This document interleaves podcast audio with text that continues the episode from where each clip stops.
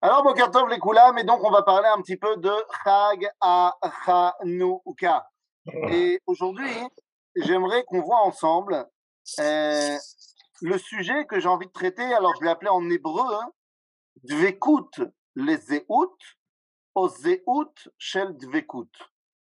Ce qui veut dire en français, est-ce que nous, avons, nous sommes collés à notre identité ou alors est-ce que nous avons une identité de colleur?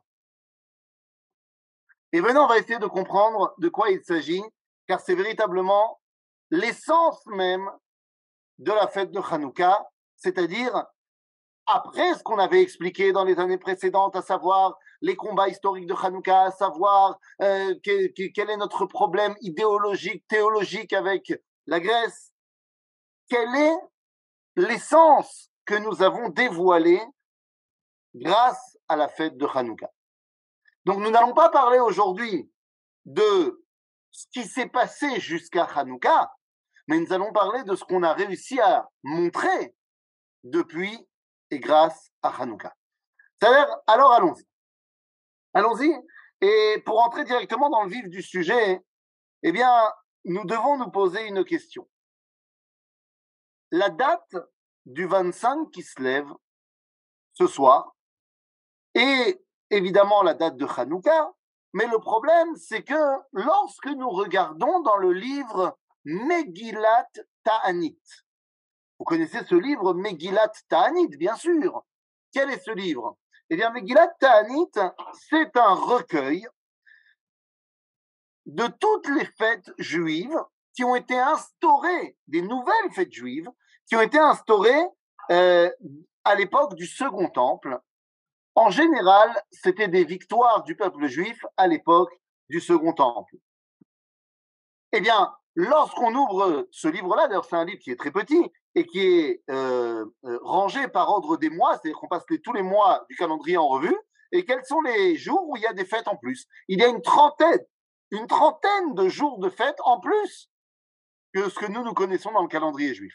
Et parmi ces journées de fêtes, il y a le 3 qui se lève. Pourquoi le 3 qui se lève? Eh bien, simplement parce que c'est le jour où nous sommes arrivés à Jérusalem. Dans la guerre contre les Grecs, nous sommes arrivés le 3 qui se lève à Jérusalem. Alors la question se pose, pourquoi a-t-on attendu jusqu'au 25 pour faire Hanouka? Vous allez me dire, quand on lit Sefer HaShmonaïm, on a dû nettoyer. Certes, on a dû nettoyer, on a même dû euh, remplacer quelques pierres du Misbéar qui avaient été endommagées, mais ça va. Combien de temps tu as besoin pour enlever deux, trois toiles d'araignée et de passer la sponja? Même s'il s'agit de refaire le Misbéar un petit peu, combien de temps ça prend? Ça prend pas trois semaines. Comment ça se fait qu'ils ont attendu le 25 qui se lève? Eh bien, ils ont attendu le 25 qui se lève pour une raison extrêmement simple. Parce que le 25 qui se lève, pour Yehuda, Maccabi et les siens, n'était autre que le jour où trois ans plus tôt, ce qui fait partie des événements qui ont lancé la révolte, bien qu'on sait que c'est pas ça le événement, mais ça faisait partie des choses. C'est le jour où Antiochus décide de souiller le Beth Amikdash. C'est le jour où il y met la statue de Zeus. Là aussi, on peut regarder dans Sefer Maccabi. Alors attention, pourquoi Antiochus a mis une statue de Zeus dans le Beth Amikdash le 25 qui se lève? Eh bien, tout simplement parce que c'était d'ores et déjà Hanouka. Mais oui, avant Hanouka, c'était déjà Hanouka. Car tel qu'il est marqué dans le livre de Chaggai An-Navi, chapitre 1, versets 18 et 19, nous dit le prophète Haggai que Dieu a ordonné l'inauguration du second temple, donc, eh bien, quelque chose comme 350 ans avant Hanouka, l'inauguration du second temple, 70 ans après l'exil de Babylone. Eh bien, l'inauguration du second temple, tel qu'il est marqué dans le livre de Haggai, c'était le 25 qui se lève. Donc, ça faisait déjà 300 ans qu'on faisait Hanouka le 25 qui se lève. C'est donc pour ça que Antiochus a décidé d'Afka de souiller le Beth Amikdash le 25 Kislev, et c'est donc pour ça que nous avons ramené la fête de Hanouka à son essence. Ah la question qu'on peut se poser, c'est pourquoi Akadosh Baruch a demandé à Chagai de dire au peuple juif de faire la Hanouka le 25 qui se lève. Eh bien, les amis, parce que de tout temps, depuis qu'on est rentré en Eretz Israël, il y avait une fête le 25 qui se lève. Et oui, et une fête d'ailleurs qui tournait autour de l'olive, puisque c'était le jour où nous pouvons finalement amener les bikurim. Oui, les bikurim, ces fameux premiers fruits, ces prémices. Eh bien, ces bikurim, vous savez, c'est la date, le raisin, la figue, la grenade. Ces quatre fruits-là sont prêts, sont mûrs en été. Donc, on peut les amener soit en été, soit à Sukkot, quand on va arriver au Beth. Mais l'olive, le cinquième des cinq, oui, parce que le blé et l'orge ne font pas partie des bikurim. Mais l'olive, il n'est pas prêt, elle n'est pas prête, en été. Elle n'est prête que fin novembre. Donc, quand est-ce que tu vas pouvoir amener les olives? Eh bien, nous dit la Mishnah dans de Bikurim que tu peux les amener jusqu'à Hanouka.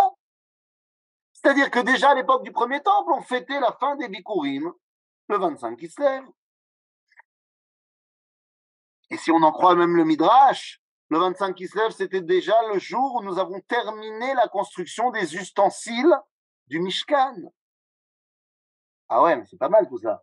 Mais attendez, si on va jusqu'au bout des choses, quel est le premier à avoir fait une fête le 25 qui se lève Eh bien, le premier à avoir fait une fête le 25 qui se lève, tel qu'on peut le voir eh bien, dans le Talmud, dans le traité de Avodazara, à la page 8, c'est Adam Arishon. Adam Arishon, nous dit la Gemara, a fauté à Rosh Hashanah. Et bah, après sa faute, il voit que la lumière de jour en jour diminue. Bah oui, il a fauté à Rosh Hashanah. Rosh Hashanah, c'est le début de l'automne. C'est le moment où les jours rapétissent. Et donc, eh bien, il voit que les jours s'amoindrissent. Il arrive au solstice d'hiver, le 21 décembre. Et il voit que c'est le moment le plus sombre euh, possible. Yoshev Beta'anit, trois jours, jusqu'au 24 décembre. Et puis là, il voit quoi? Il voit que la lumière commence à reprendre ses droits. Et il dit, ah bah alors c'est pas à cause de moi tout ça, c'est Minago El Olam. Et donc je remercie Akadosh Baruch qu'il me ramène la lumière et il va faire une fête, Shmonat Yamim, en allumant des bougies.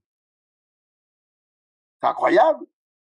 Et nous dira la Gemara, plus tard, chez nous, ça va devenir Hanouka, cette essence qui avait commencé chez Adam Arishon, et chez, les, chez les autres, ça va devenir les Kalanda, Vesaturnada, les fêtes romaines, qui deviendront plus tard Noël. Les amis, donc ça veut dire quoi? Ça veut dire que tout a commencé déjà avec Adam Arishon? Eh bien, vous savez quoi? On peut même dire que ça a commencé avec l'organisation même de la Torah. Dans quel Gemara Eh bien, j'ai dit dans le Talmud, dans le traité de Avodazara, page 8. OK? Eh bien, dans l'agencement même de la Torah, on peut retrouver cette dimension du 25 qui se lève. Et oui, vous n'entendez pas correctement. C'est que c'est tout le monde ou c'est que vous? David On entend très bien. Ah, ok. Il faut augmenter votre son, euh, Issa. Ben, c'est dans l'agencement de la Torah, eh bien, le 25e mot du troisième verset, qui nous fait référence au 25e jour du troisième mois, bon, du troisième mois si on part de Tishri évidemment, Tishri, Cheshvan, qui se lève. Eh bien, le 25e mot du troisième verset, c'est la lumière. Bereshit bara Elohim et השמיים ואת הארץ, והארץ הייתה תוהו ובוהו וחושך על פני תהום, ורוח אלוהים מרחפת על פני המים, ויאמר אלוהים יהי אור. Le 25e mot du troisième verset, c'est la lumière. Et donc, dès l'essence même de la rédaction de la Torah dans les mondes supérieurs, la lumière arrive le 25 qui se lève. Tov, tov, tov, tov, tov. Mais quelle lumière De quoi est-on en train de parler? Les amis, je ne sais pas si vous vous êtes rendu compte, mais Hanouka sera toujours encadré ou euh, insufflé par les parachiotes de Yosef. Ce soir, nous commençons Hanouka. Hier, nous avons commencé à lire l'histoire de Yosef. Miketz, Parashat Miketz, c'est pratiquement toujours le Shabbat de Hanouka. Des fois, il y a un autre Shabbat dans Hanouka, et donc ça sera soit Vayeshev, soit Vayigash, mais Miketz, c'est pratiquement toujours le Shabbat de Hanouka. Il semblerait que les histoires de Yosef peuvent nous aider à comprendre quelle est l'essence de Hanouka. Eh bien, je vous amène deux petites secondes. Alors, je me suis dit, je vais essayer de, de fuir un maximum euh, les événements de Hanouka parce que derrière moi, il y a le Rav Cherki et le Rav Benaroche qui sont mes maîtres. Et donc, je me suis dit, si je dis un truc, ils vont forcément le dire après mieux que moi. Euh, donc, je vais essayer de les prendre à revers et partir sur la paracha de Miketz. Peut-être que comme ça, ils n'en parleront pas. Je sais pas. On tente, puisque David ne m'a pas dit quel était le sujet des autres. Euh, donc, j'ai dû improviser.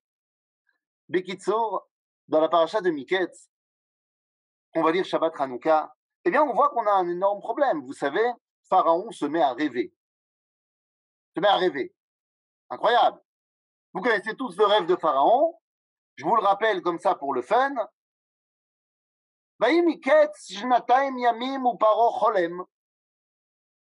Et quoi? Il rêve de quoi? Vous le savez. Les sept vaches grasses, et ensuite les sept, vaches, les sept vaches maigres, et les vaches maigres, elles mangent les vaches grasses, et puis après, cet épi de blé très très joli. Et puis après, cet épi de blé tout pourri. Et les sept épis de blé tout pourri détruisent les sept épis de blé jolis. Et il est complètement sueur. Et il appelle tous les tous les sages de l'Égypte. Et il leur demande, mais enfin, Qu'est-ce que ça peut bien vouloir dire? Et le Midrash nous raconte comment les sages égyptiens n'ont aucune idée de ce que veut dire le rêve et ils tentent plein de choses. Tu vas avoir cette fille, ensuite cette fille, et, tu vas avoir euh, euh, je sais pas quoi, et je sais pas quoi. Sauf que, si vous avez des petits enfants qui vont venir chez vous à Hanouka, ou Shabbat prochain, des enfants qui, allez, pas plus que 5-6 ans, faites le test avec eux et demandez-leur si on te racontez-leur le rêve de Pharaon et demandez-leur ce que ça veut dire. Des enfants qui n'ont pas encore eu le temps de bien étudier la Torah. Mais c'est pas très compliqué. Je vais vous redire le rêve de Pharaon avec mes mots à moi. Pharaon rêve qu'au début, il y a plein à manger. Et après, il n'y a pas à manger. Mais qu'est-ce que ça peut bien vouloir dire? Au début, il y a plein à manger, et après, il n'y a plus à manger.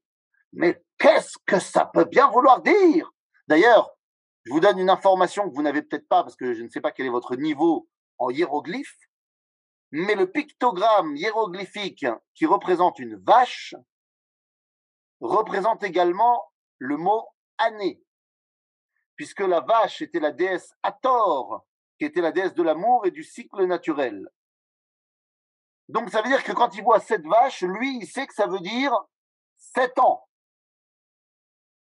Donc il a vu qu'il y aurait plein à manger pendant sept ans, et après rien à manger pendant sept ans. Et tous les sages de l'Égypte ne sont pas capables de lui dire de quoi il en ressort. Il appelle Yosef, Quoi, quel rapport Yosef?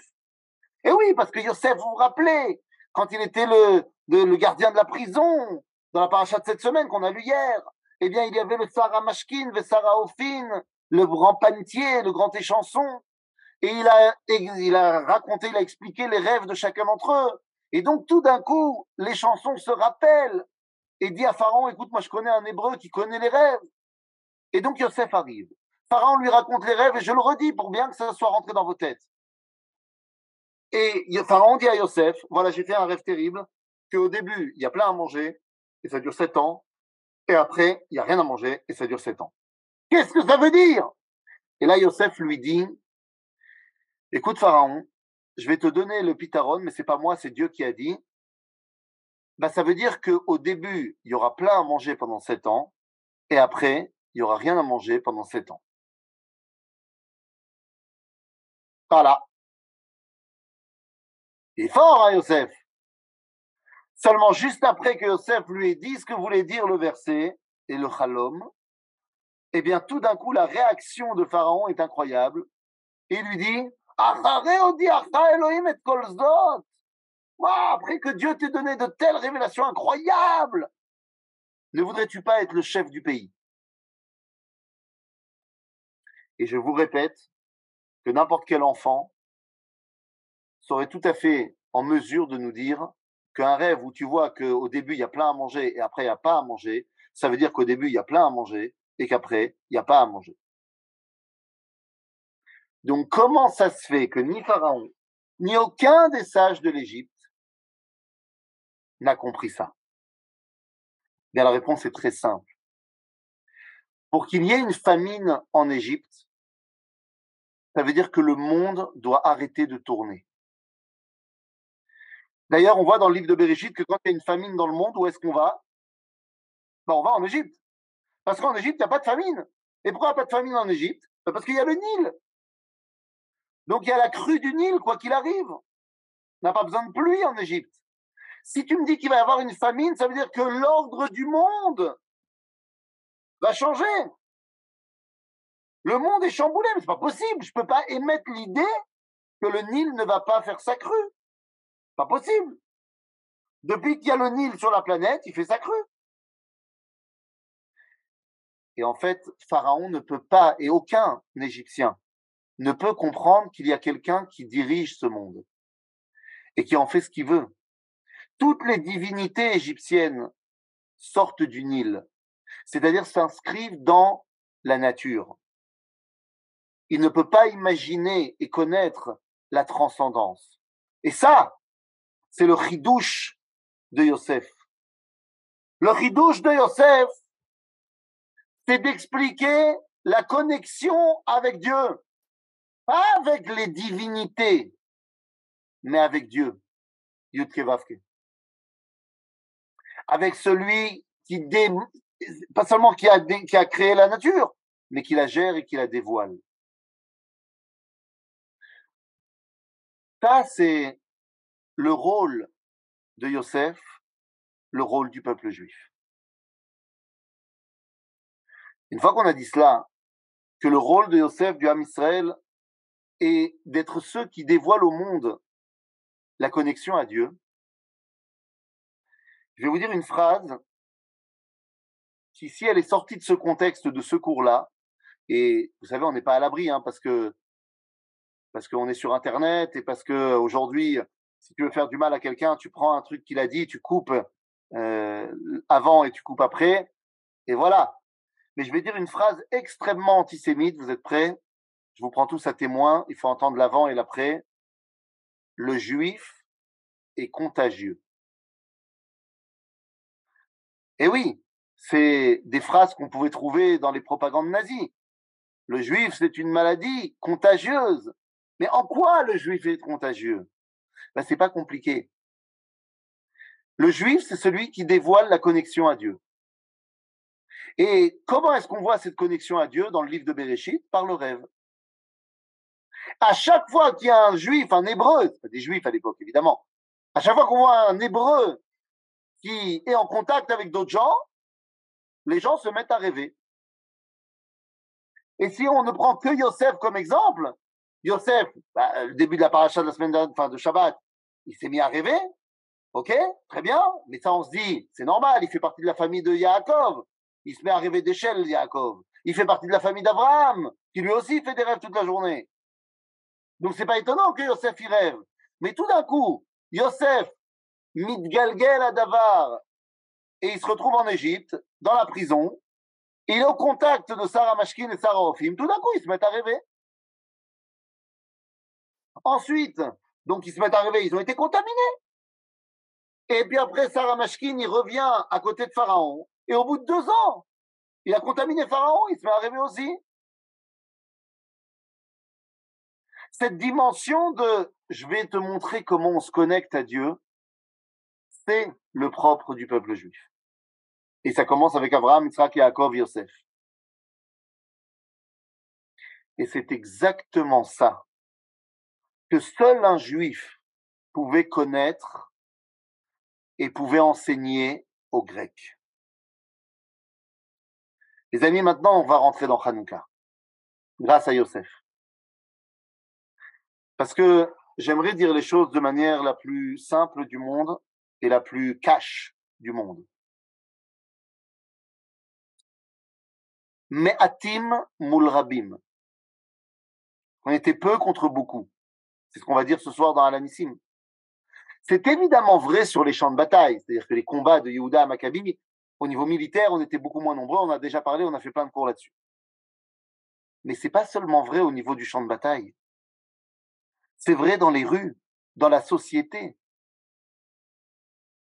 Parce que depuis Alexandre, en l'an moins 330, et jusqu'au moment de Hanouka en l'an moins 167, les amis, c'est près de plus de 150 ans où les Grecs sont présents.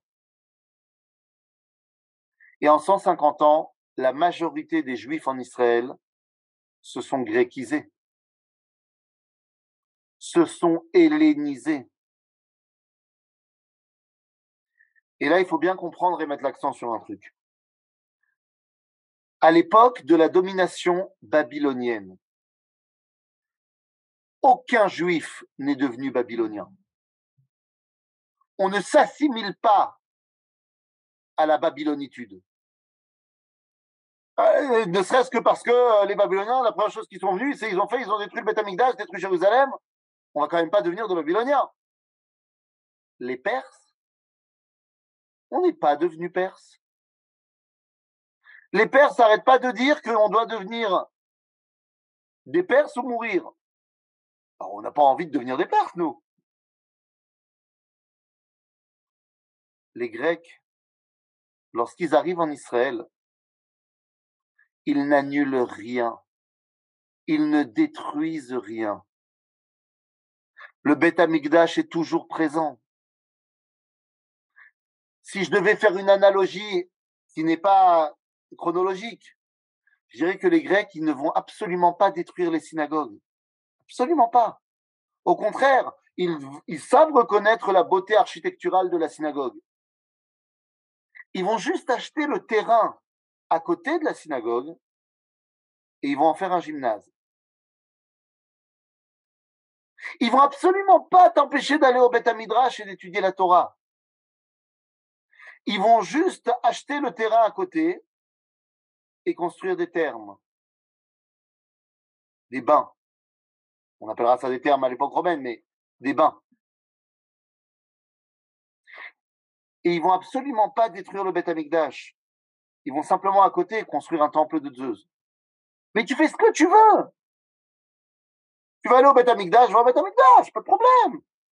Tu vas aller après au terme, tu es le bienvenu. Il n'y a pas de problème. La A. C'est une question qui est beaucoup trop puissante pour moi. Euh, je n'arriverai pas à répondre à la. C'est trop fort. Erreur. Erreur. Bekitsour, les Grecs ne sont pas là pour nous détruire. Ils sont là pour nous proposer autre chose. Et vous savez quoi? Ben, En 150 ans, ça marche super bien. C'est vrai, c'est vrai que les Grecs ont construit ce qu'on appelle le Décapolis. C'est-à-dire qu'ils ont construit dix villes grecques. Mais moi, je te parle pas de ces villes-là, je te parle des autres villes, où il y a plein de juifs, mais qui, petit à petit, vont embrasser la culture grecque.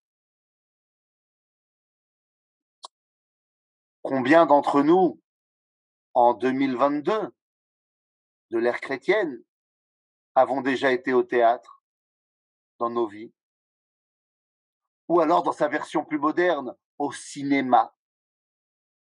Combien d'entre nous avons déjà été à la plage, pas forcément séparés? Combien d'entre nous sommes passés maîtres de la technologie et moins de la Guémara? Combien d'entre nous sont dans le high-tech avec une kippa sur la tête et sont capables de programmer tout ce que tu veux et de te faire des applications géniales, et d'ailleurs vraiment géniales? Et d'un autre côté, hein, il Shabbat, c'est pas forcément ça. Vous comprenez ce qu'a fait 2000 ans de culture grecque? Ça avait déjà commencé à l'époque. Sauf que le juif, il n'y va pas à moitié. Il n'est pas moite-moite. Quand il embrasse une cause, il y va jusqu'au bout. Parce que le but du juif, c'est d'aller dévoiler l'idéal. Et donc, si tu as décidé d'embrasser une cause, eh ben, tu vas y aller jusqu'au bout. Nous dit le Sefer Sefer Makabim Aleph, que les Grecs lechet achare chukim zarim, להשבית עולות וזבח ונסר מן המקדש ולחלל שבתות וחגים ולטמא מקדש וקודשים לבנות במות והיכלות ופתילים ולזבוח חזירים ובהמות טמאות להניח את בניהם אפלים לשקץ את נפשם בכל טומאה ותועבה. Allah. C'est pas grave, c'est bien, c'est mal ce qu'on dit les Grecs, sauf que ce que je viens de lire en hébreu, vite, je vais le redire en français. Parce que c'est pas les Grecs qui nous ont demandé ça. C'est des Juifs mitiavnim qui ont été demandés ça à Antiochus.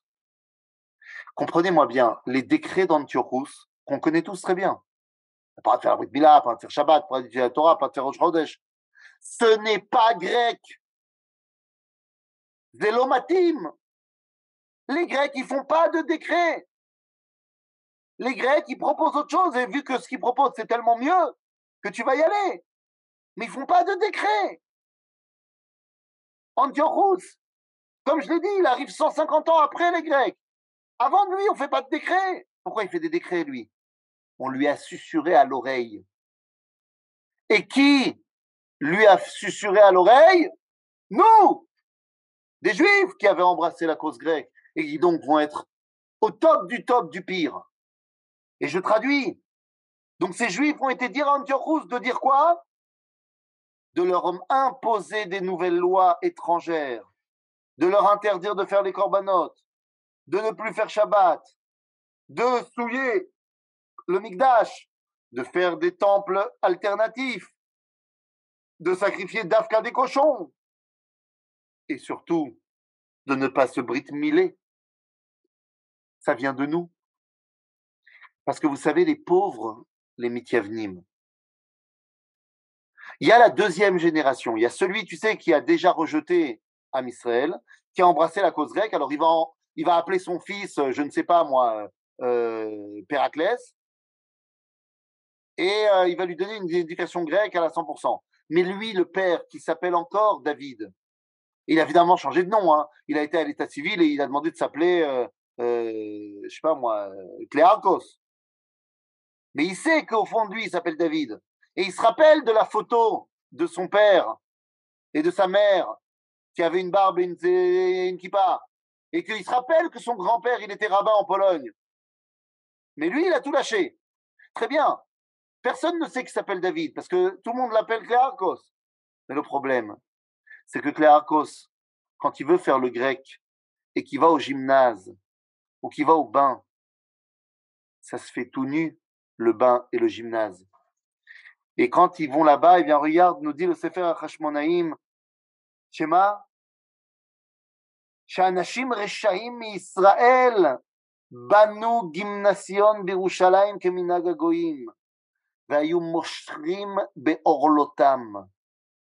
Ils te tiraient la peau, excusez-moi de cette description physique, pour se faire Keilou un nouveau prépuce. Ben oui, parce qu'il ne faudrait pas qu'on passe pour des juifs quand on fait du sport. Il ne faudrait pas que Chas Shalom, l'allumage des bougies de Hanouka, elle m'empêche de voir la finale de la Coupe du Monde. Chas Shalom. Toute ressemblance avec un cas actuel serait purement fortuit involontaire, évidemment.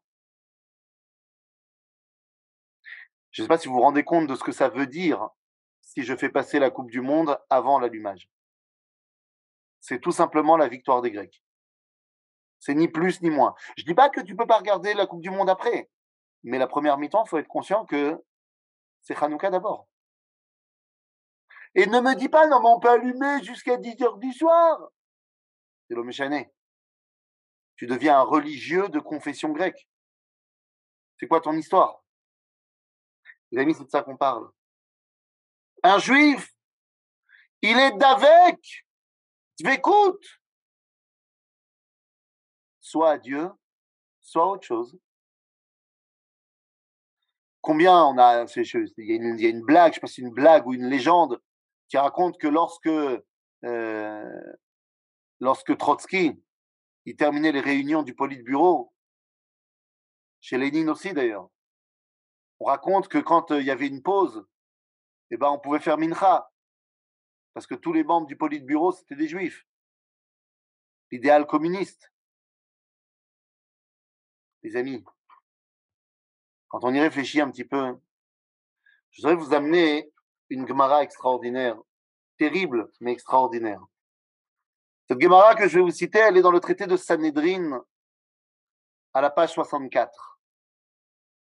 On nous raconte là-bas, Tanour Abanan, Maase Besafta ben Elas. Safta ben Elas. Non, c'est pas une Safta, c'est pas, pas une grand-mère. C'est son nom. Safta, fils de Hélas. Ouais, c'est exactement ça. Hélas. Hélas, on va raconter son histoire. Bon, vous avez compris que son nom montre bien que au niveau idéologique, il n'est plus vraiment de chez nous. Et on nous dit que ce Safta Ben Hélas, il a un métier. C'est quoi son métier? Il est chauffeur de taxi. Voilà, c'est son métier. Un jour, nous raconte la Gemara il y a une dame non juive qui habite en Israël qui, euh, comment te dire, elle a failli mourir. Elle a eu un accident très grave et elle s'en est sortie. Maintenant, cette dame non juive, elle est très religieuse et donc elle décide de faire une tournée de tous les temples, de toutes les divinités pour dire merci à tous les dieux de l'avoir maintenue en vie. Et donc, comme elle se dit que ça va être une longue journée et qu'elle est fatiguée, elle loue les services de Safta Benelas, parce que Safta Benelas, il avait un, âne euh, limousine. Et donc, elle loue les services de Safta Benelas qui l'accompagne toute la journée et lui fait le tour de toutes les différentes idolâtries. Euh, voilà, très bien. Le deal, c'est qu'à chaque fois qu'elle s'arrête devant un temple, il s'arrête devant, elle va prier, lui il l'attend et il continue. Elle dit qu'elle fait le tour de toutes les idolâtries, et puis finalement, elle arrive devant le temple de Baal Peor. Baal Peor C'est quoi Baal Peor? Ben Justement, elle ne sait pas trop.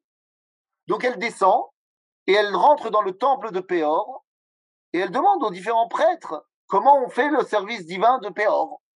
Bon, vous savez, on fait ses besoins devant la statue et on se prosterne devant ses besoins. Et quand elle euh, ressort du temple, elle voit que Safta Benelas, il est plus là. Il y a le chameau, euh, le chameau, le l'âne, mais lui, il n'est plus là. Et elle le voit après quelques minutes sortir lui aussi du temple. Ben oui, Safta Benelas, il a été prié, Baal Peor. Il est juif, Nachon, mais il y a été. Et les prêtres sortent derrière et disent à la dame, parce que la dame, elle lui dit, mais qu'est-ce que tu fais? Lo Yehudiata T'es pas juif?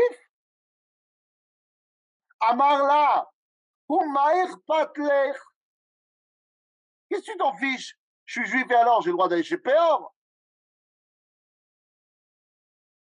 Et les prêtres de Péor disent à la dame On n'a jamais vu quelqu'un faire l'idolâtrie avec autant de dvekout Parce qu'un juif, il va jusqu'au bout. Si c'est dans le mal, c'est dans le mal.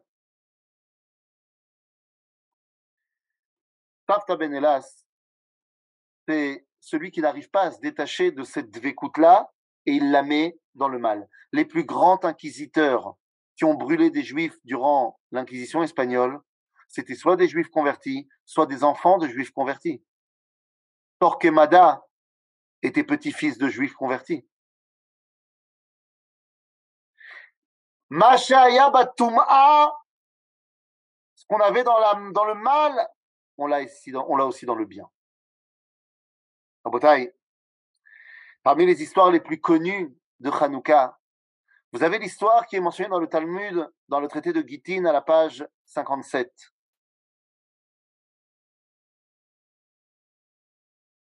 Exactement. Dans la page 57 du traité de Gittin, on a l'histoire de Myriam Bat Tanhum. Myriam Bat Tanhum. Alors, on connaît très bien son histoire, mais on la connaît pas avec ce nom-là. Parce que dans le Talmud, elle s'appelle Myriam Bat Tanhum, mais dans le Sefer Amakabim Dalet, elle s'appelle Hana. Et c'est cet enfant. Mais c'est la même histoire. Où le roi, est-ce que c'était Antiochus? Est-ce que c'était un de ses représentants? L'Orachou. Ils arrivent devant cette famille et demandent à tout le monde de se prosterner devant Zeus. Et les enfants, un par un, alors que le gouverneur, le roi, l'homme lui dit, allez, prosterne-toi devant la statue, chaque enfant, il dit, je peux pas. Il dit, Lama, tu peux pas.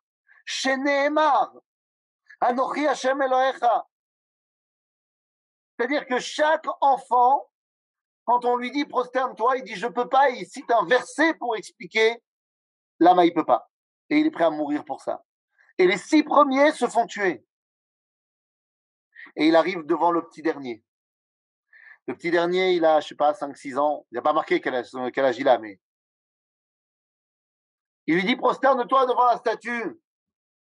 Mais le petit, il connaît pas de verset. Alors il dit juste Chas shalom. Mapitom. Mapitom, je me prosterne. Et pourquoi tu te prosternes pas? Kacha. Mapitom. Zé cette identité de connexion à Kadosh Baruch c'est ce qu'on a retrouvé, ce qu'on a dévoilé à Hanouka. Mais d'où est-ce qu'elle vient, cette identité? Où est-ce qu'on l'a appris? Mon fils, Be'avonotai Arabim. Be'avonotai Arabim. J'ai grandi en étant euh, extrêmement fan d'un dessin animé japonais qui s'appelle Dragon Ball. Et bien, Arabim, j'ai tous les bouquins chez moi et je les ai montrés à mon fils et il a vu également les dessins animés. Et à chaque fois là-bas qu'il y a un nouvel antagoniste, puis un nouveau méchant, et on ne sait pas encore s'il est méchant, quand il était plus petit, sa seule question quand il y avait un nouveau personnage qui arrivait, c'était Papa, ou Yehudi Olo. Mais dans sa bouche, ça ne voulait pas dire euh, juif. Ça veut dire il est gentil ou il n'est pas gentil? cest dans sa tête de gosse de 5, 6 ans, 7 ans, un juif, c'est un gentil. Bon, je vais expliquer qu'il y avait aussi des non-juifs qui étaient gentils. Mais il y a quelque chose d'intérieur. Am Israël, mon fils, il a des périodes qui vont jusque là-bas. Et quand il était petit, je le tondais une fois par mois, en lui laissant bien les péotes. Mais je lui ai jamais demandé de mettre les péotes. Jamais. Quand on lui a fait la coupe de cheveux à trois ans, c'est lui qui a décidé de les garder. Je lui ai jamais fait un cours sur les péotes. Il a vu que moi j'en avais des petites. Mais lui, il a demandé des, énormes. Et un jour, je me souviens, il avait sept ans. Et avec la tondeuse, j'ai effleuré sa paix à gauche. Je ne l'ai pas touché, hein, je ne l'ai pas coupé. Mais je l'ai effleuré, j'ai waouh, c'est passé juste à côté. Il a passé la nuit à pleurer. En stress de perdre sa PA et dire je veux pas être un goy. Je lui dis qu'il y avait des juifs qui n'avaient pas de PA aussi. Mais Zélo c'est pas rentré là-dedans. C'est rentré là-dedans. Zedvekut, la Kadosh Baruch. Hanouka, Zadvekut. Mais tu l'as appris où on a dit la Dvekut ben, Tu l'as appris chez papa et maman. Avant même d'aller au Beth Midrash, tu as appris chez papa et maman la fierté d'être à Israël et d'être attaché à Dieu. Et ça, on l'a appris de qui? De Yosef Hatzadik. Yosef Hatzadik, Shabbat, hier, il a un danger. C'est le danger de Hanouka avant l'heure. Yosef est dans la maison de Potiphar. Et là-bas, c'est certainement pas les idoles de Potiphar qui vont le faire chavirer.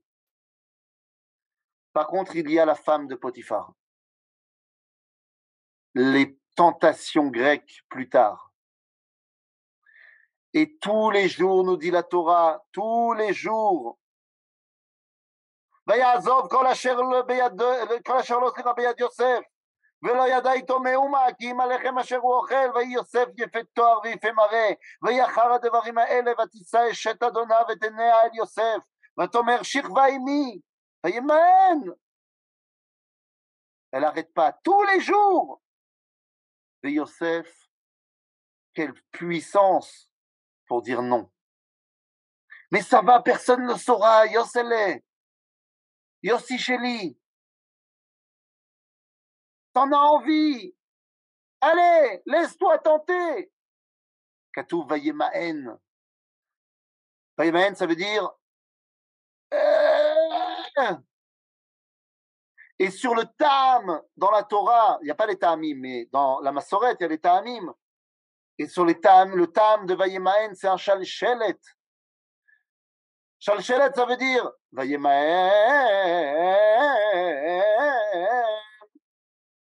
Combien de temps il a hésité? Et puis non, il se bat contre ses pulsions. Sauf qu'un jour, va y avoir Baïta la Sot Melarto, Machloket Rav Bagemara. Nous dit dans le Talmud, dans le traité de Sota, la page 36, Rav Shmuel. Va y avoir Baïta la Sot Melarto, Rav, il te dit, il est venu travailler dans la maison comme d'habitude. Shmuel Omer, la sot melarto ima. Que si jamais aujourd'hui elle vient me faire des avances, allez, je tombe avec elle. Il nous dit Agmara dans Maseret Sota, page 36, elle est venue. Et il a commencé à tomber avec elle. Et juste avant de tomber ma vache, dit la Gemara, Diokno Shel Aviv. Il a vu le visage de son père. Ça ne s'arrête pas là. Et il a vu que s'il continuait avec elle, ses enfants ne ressembleraient pas à son père. En d'autres termes, oui, oui, je vais laisser. En d'autres termes, si il va avec la Goya, c'est terminé. Le processus d'hellénisation est complet. Tellement, tellement vrai était la définition de André Neher sur c'est quoi un juif C'est qui Qui est juif Il disait il y a une définition halachique qui dit que tout celui qui a une mère juive est juif. Mais la définition la plus vraie, c'est tout celui qui a des petits-enfants juifs est juif. Parce que ça veut dire que rétrospectivement, il aura réussi à transmettre son identité. Et je termine, pour laisser la place aux questions, je termine en vous disant que on a appris tout ça de Yosef. Vous savez, à Hanouka, on parle beaucoup de Matityahu à Cohen, de Yehuda Maccabi.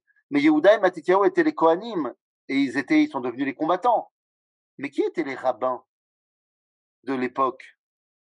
Les rabbins de l'époque de Hanouka, est-ce que vous croyez que c'est un hasard si les deux rabbins qui sont Nassi à Sanhedrin et Avbeddin, les deux s'appellent Yosef? Yosef ben Yoézer et Yosef ben Yochanan sont les rabbins de Hanouka. Et quel est leur enseignement à tous les deux dans la Mishnah dans Pirkei Avot? De ramener tout à la maison. Yehi beitra beitvad lachachamim. Yehi beitra patuach lirvacha. Fais rentrer la Torah dans ta maison et fais que ta maison soit une maison qui permet de donner l'allégresse à tout le peuple juif. À Hanouka, je mets ma bougie ma lumière devant la porte pour éclairer la maison juive qui m'a transmis les valeurs de Yosef Hatzadik, Shel Dvekut la Zeut, Shei Zeut Shel Dvekut. Nous sommes des gens qui collons à notre identité, parce que notre identité est de coller à Akadosh Baruch. Chak Sameach Lekulam. Et il reste 10 minutes pour les questions. On est large.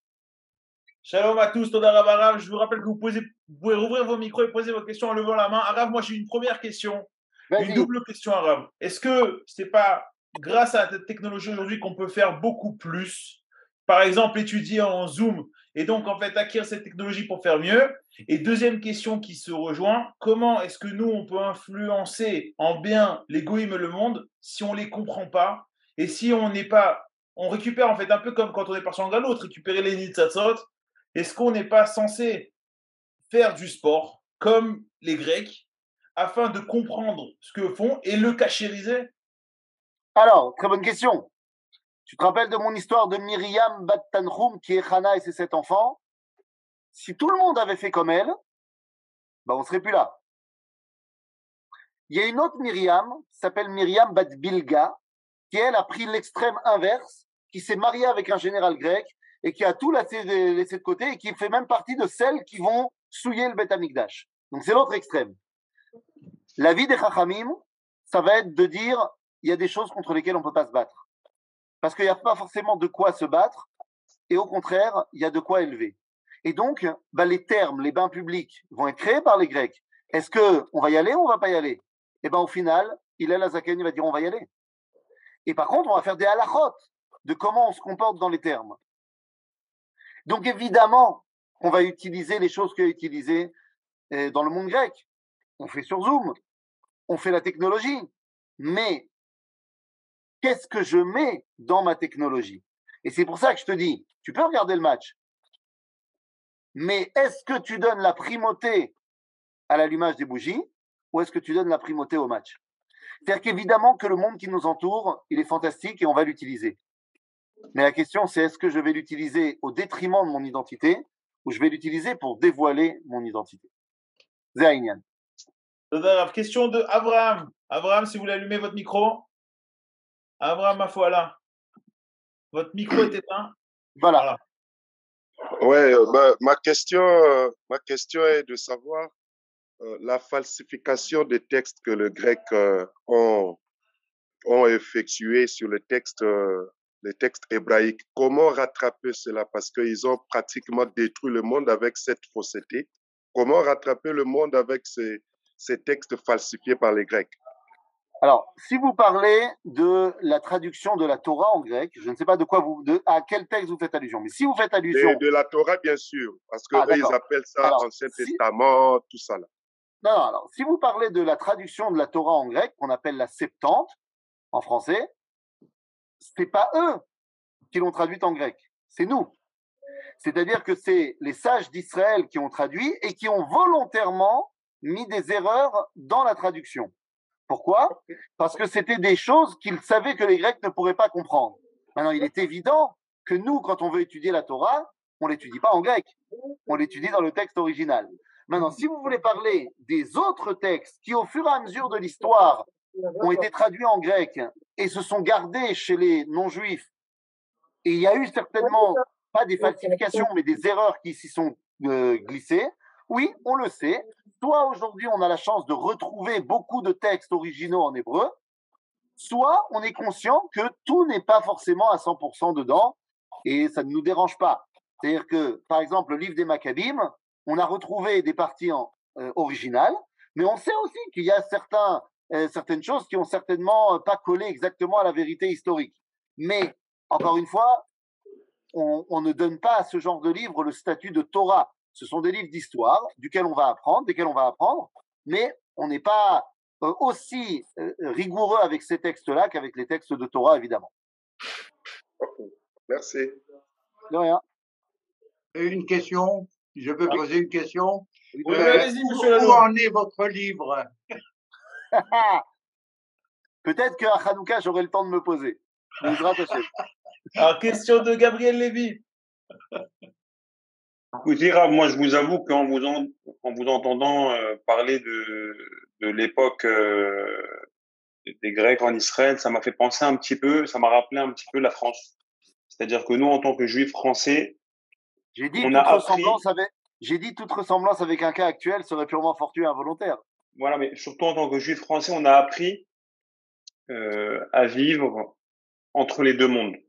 Et notamment via les valeurs de laïcité, etc., où on pouvait concilier la vie euh, juive avec euh, le reste.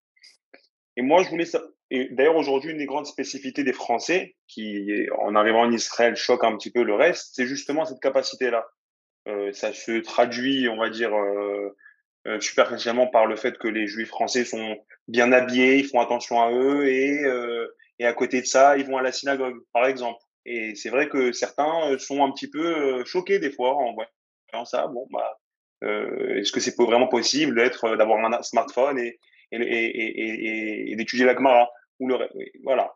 Donc, moi, je voulais savoir, parce que vous l'avez présenté d'une certaine façon, avoir votre point de vue sur cette capacité-là. Et aujourd'hui, nous, euh, bon, on vient en Israël, on a des enfants, on les éduque d'une certaine façon. Vers quoi faut-il tendre? Il faut tendre vers euh, l'authenticité. Mais attention, quand je te dis authenticité, c'est pas euh, aller se remettre comme on était dans le Shtetl en Pologne il y a 300 ans. C'est-à-dire qu'il faut être cohérent et entier. Tu dis à tes enfants qu'il y a des choses très bien dans le monde. Euh, l'informatique, c'est fantastique. Internet, c'est fantastique. Ça permet d'étudier euh, tous en connexion et machin. Ça permet de voir les grands-parents qui habitent encore en France. Donc, c'est fantastique. Très bien. Pas de problème. On est cohérent. Mais on dit aussi que l'Internet, il y a des grands problèmes. Donc, j'utilise Internet et je montre à mon fils comment j'utilise Internet en disant, mais ça, par contre, j'y vais pas. Mais il faudrait pas qu'après, lui, il te voit le soir en train de dire là où toi tu, enfin, de faire ce que tu lui as dit qui n'était pas bien de faire. D'un autre côté, tu lui as dit que la Torah c'était le plus important. D'accord? Sauf que tu lui as dit que la Torah c'était le plus important et que Internet, mais je dis Internet, mais en fait euh, toute la technologie, tout le monde occidental dans lequel on est, nous aide à dévoiler plus grand, plus de, manière plus intense la Torah. Je veux bien que tu lui aies dit ça, mais s'il te voit jamais étudier la Torah, parce que effectivement, je vais à un cours une fois par semaine, vite fait, euh, je suis inscrit à la Yeshiva online. Mais dans ma vie de tous les jours, j'étudie pas la Torah. C'est très vite fait. Alors comment est-ce que tu veux que ton fils y pense que vraiment la Torah c'est le principal? Et tu as raison de dire que dans le monde francophone, en France, enfin le, monde dans, lequel on a grandi en France, on a appris à, mais en fait on a appris surtout à mettre en avant le monde français et à être un juif de temps en temps, à la synagogue, dans les institutions communautaires et tout ce que tu veux. Ce que je dis, c'est que oui, on peut être et complètement dans le monde occidental et Talmid Racham, Vetzadik, Vekadosh. Mais il faut être cohérent et il faut aller en entier là-dedans. Si tu prônes que la Torah c'est le plus important, il faut que ça se ressemble dans la réalité du terrain. Si tu prônes qu'il y a des choses à pas faire avec la technologie, il bah, faut pas les faire. Comme ça, ce que tu vas oui faire, eh ben tout le monde va dire oui, c'est cohérent ce qu'il fait. Ok. Quelqu'un d'autre? Arabe, dernière question, il reste deux minutes. Arabe, être juif, c'est pas seulement, c'est aussi étudier la Torah. Mais quand vous dites, euh, faut que l'enfant il voit le juif qui est en nous, c'est euh, selon moi, selon ce que je comprends, hein, c'est Arbe Mever, c'est beaucoup plus que de nous voir étudier la Gemara dans le salon. Évidemment. Évidemment. C'est évident. Non, là je donnais comme exemple. Je dis si tu prônes que la Torah c'est le plus important, il faut que tu le montres aussi. Maintenant, ça s'arrête pas à ça, c'est évident que ça s'arrête pas à ça. Mais il y a toute une identité d'Israël, toute une identité juive. Ça va, quand tu habites en Israël, ça passe aussi par euh, ton soutien à l'État d'Israël, ton soutien à l'armée, tout, ça c'est vrai, bien sûr. Et ce que je te dis, et je redis la même chose, il faut être cohérent. Le discours que tu dis, il faut qu'il se traduise dans une réalité concrète. C'est tout. Ok. Toda Barav, je vois qu'il est 9h50, une petite minute avec la question de Alex Tangy. Alex. Salut Ethan. J'ai une question plus, plus générale sur euh, finalement Hanouka. Euh, au final, c'est un échec. ça veut dire que ces mêmes Hashmonaïm qui nous ont euh, donné cette indépendance sont eux-mêmes qui vont euh, amener les Romains. Tu l'as, tu l'as, tu l'as rappelé si souvent. Tout à fait. Tout à fait. Alors, en quoi, pourquoi oui, pourquoi c'est, c'est, c'est les Hashmonaïm, les Hashmonaïm ont allumé une toute dernière petite bougie avant l'exil. C'est-à-dire que les Hashmonaïm ne nous ont pas euh, permis de ne pas partir en exil. Ils ont ramené une petite bougie qui nous a permis de garder une espèce de petite lampe de poche pendant l'exil. Maintenant, une deuxième chose qu'ils ont fait, c'est qu'ils ont permis de montrer au monde occidental que le monothéisme était une réalité. C'est-à-dire que si les Hashmonaïm n'avaient pas gagné, il y aurait enfin, je ne sais pas, mais il n'y aurait pas eu de monothéisme euh, à l'international. La victoire des Hashmonaïm va amener plus tard le christianisme et l'islam du fait que bah maintenant on pense monothéiste de manière internationale. Alors tu vas me dire, ah bah c'est pas génial, sauf que on sait toi et moi que c'est quand même mieux le christianisme et l'islam que l'idolâtrie qu'il y avait à l'époque. Donc d'un côté, ils ont fait quelque chose de très important, c'est d'ancrer le monothéisme dans une réalité internationale. D'un autre côté, tu as raison, euh, ils n'ont pas amené une Géoula de folie, c'était une espèce de bougie dans l'obscurité pour nous permettre de traverser l'exil avec une lampe de poche.